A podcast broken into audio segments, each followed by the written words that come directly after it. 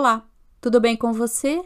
Eu sou Rosa Virgínia Diniz e vou acompanhar você neste novo espaço de troca e compartilhamento produzido pela fabricante de ideias, mentoria e consultoria educacional que visa instrumentalizar e empoderar docentes e discentes para uma melhor intervenção de aprendizagem e uma educação mais criativa.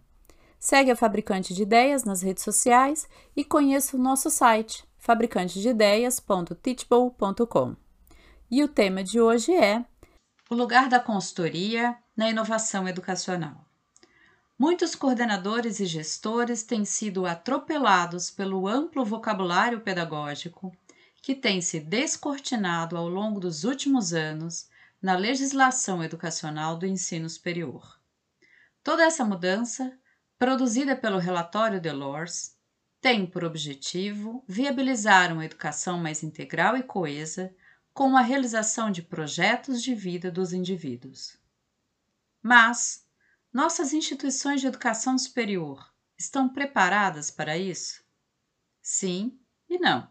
Com instituições cada vez mais enxutas e currículos alinhavados pela pandemia, as instituições privadas tiveram de se organizar com um tempo de resposta rápido para não sucumbirem. Mas agora é o momento de tentar enxergar quais as estratégias eram apenas emergenciais e não devem ser mantidas, e aquelas que devem ser ajustadas para conseguir atender às exigências do mercado e da regulação. Essa agilidade no tempo de resposta demonstra plasticidade do setor e capacidade de mudança, mesmo em cenários hostis.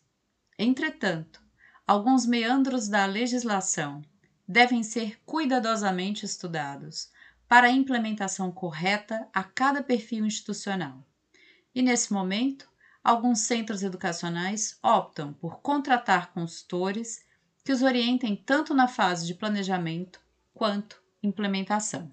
Esse movimento de trazer uma percepção de fora para ajudar a analisar as alternativas e decidir quais as mudanças devem ser realizadas pode economizar tempo e dinheiro se o consultor tiver a sensibilidade de ouvir de forma qualificada as partes interessadas, professores, coordenadores, diretores e representantes discentes, pois muitas vezes as impressões internas do problema envolvem uma estreita perspectiva que não contempla a multiplicidade de fatores.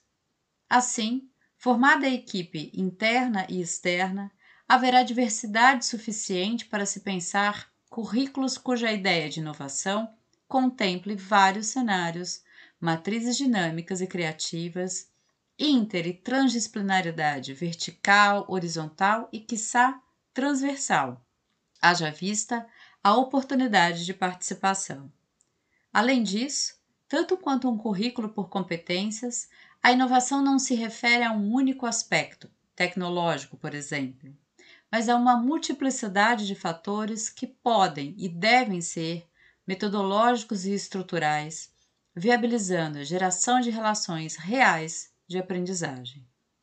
Vale esclarecer, não será o consultor ou mentor a decidir um modelo, por óbvio, mas ajudará a prospectar a solução na medida da necessidade de cada instituição, que muitas vezes, pelo turbilhão de rotinas acadêmicas, acaba perdendo visão sistêmica. Gostou dessa conversa? Compartilhe aí, dá uma força para o nosso canal Fabricante de Ideias. Até mais!